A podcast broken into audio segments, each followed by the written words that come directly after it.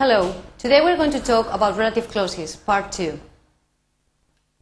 The aims of this presentation are the following.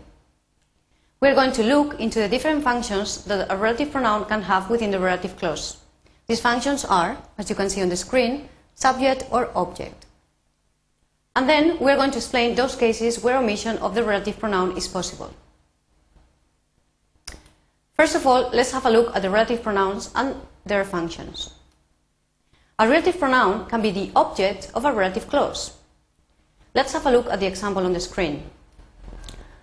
Mike is a forester. I saw him at the fair. Him in this sentence is working as an object. Okay, Mike, who I saw at the fair, is a forester.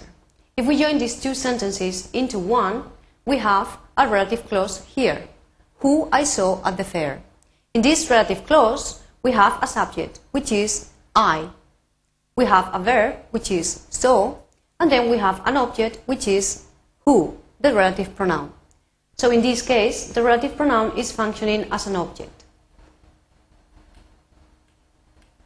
Notice that the object relative pronoun comes at the beginning of the relative clause.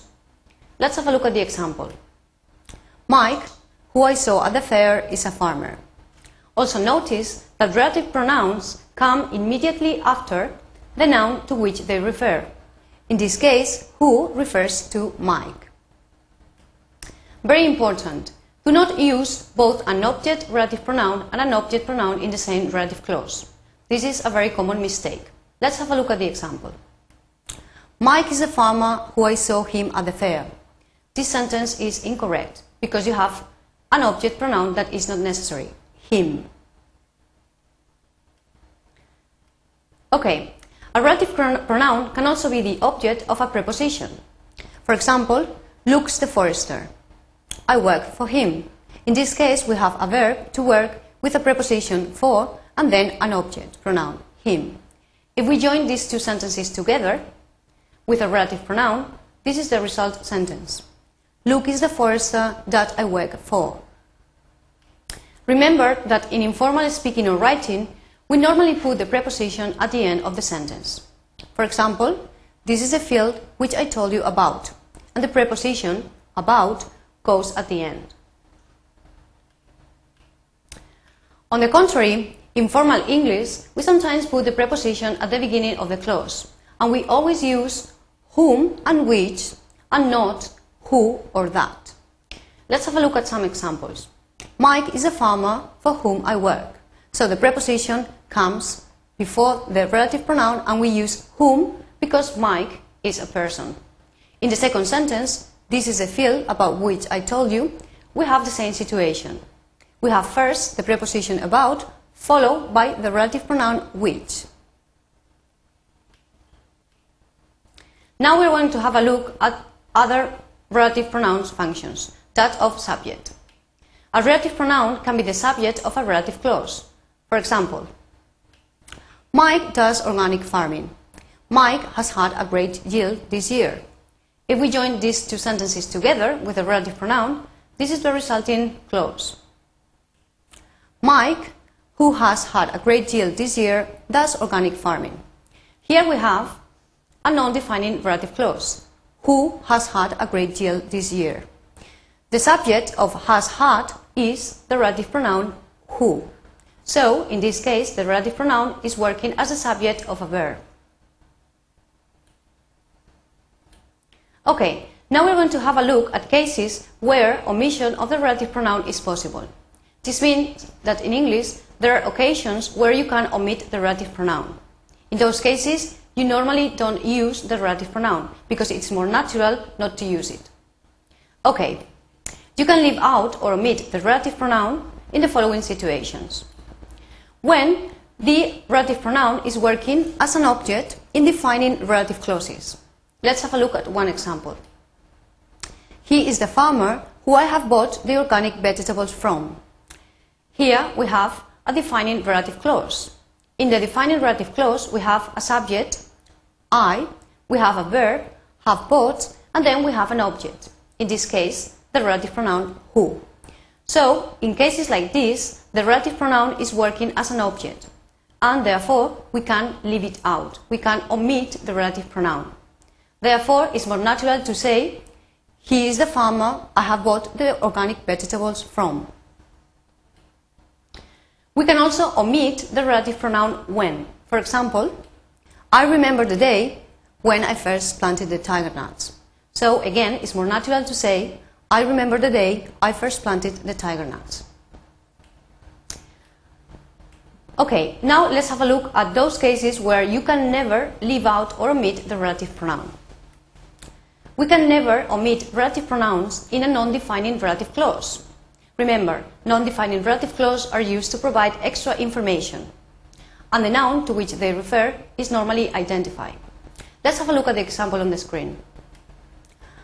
I have bought some organic veggies which are sold in the farm near ours.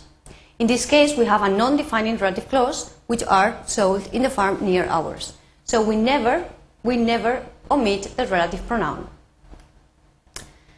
We can also, well, we never omit the relative pronoun whose or the relative pronoun where. Now, remember that you need to consider the following when deciding which relative pronoun to use and when it can be omitted.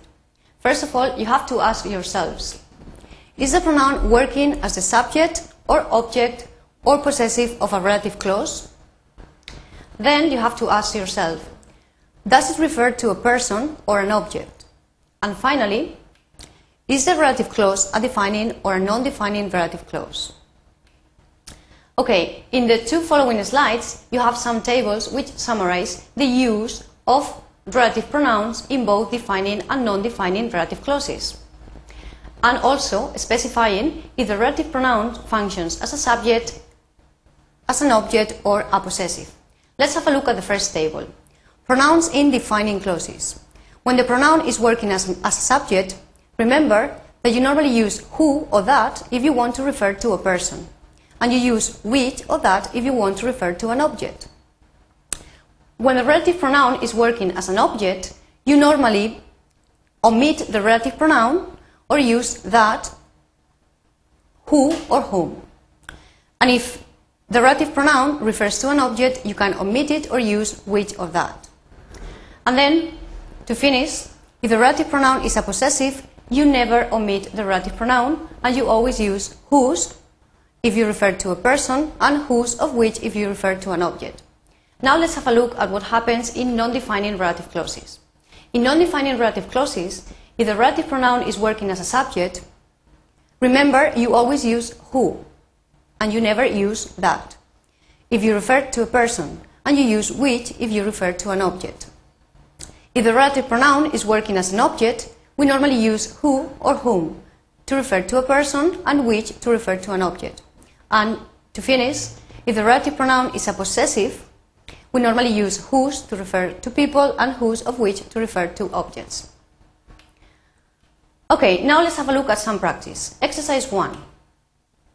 Exercise 1. Complete the following sentences with a relative pronoun. In which sentences can you leave it out? Sentence number one. A pigsty is an enclosed place, blank, pigs are kept and raised. The next sentence. B. A stud is a male animal, blank, is especially kept for breeding purposes. C. Pork is the flesh of a pig, blank, we normally eat. D. A pet is an animal kept in close contact with humans, blank, feel affection for it. E. Horticulture is the science, blank, main objective is to study the cultivation of gardens. And now let's have a look at the solutions. Okay, A. A pigsty is an enclosed place where pigs are kept and raised. Remember that where refers to a place, so we use this adverb relative pronoun. Next sentence. A stud is a male animal which or that is specially kept for breeding purposes. In this case, which or that is a relative pronoun who is working as the subject of the verb is, is especially kept. So in this case, you cannot omit the relative pronoun. Let's have a look at the next sentence. Pork is the flesh of a pig, that of which we normally eat. In, the, in this case, that of which is part of a clause which has a subject. The subject of this verb, eat, is we. So the relative pronoun is working as an object. In this case, we can omit the relative pronoun. That is why it appears in brackets. So it's more natural to say, pork is the flesh of a pig we normally eat. Let's have a look at the next one. D. A pet is an animal kept in close contact for humans who or that feel affection for it. In this case, the relative who or that is the subject of the verb, feel affection for it. So, when relative pronouns work as a subject, they can never be omitted. And let's have a look at the, at the last one. Horticulture is a science whose main objective is to study the cultivation of gardens. In this case, we have the pronoun, the possessive who, whose, and whose can never be omitted from a relative clause. And that is all for today. Thank you very much.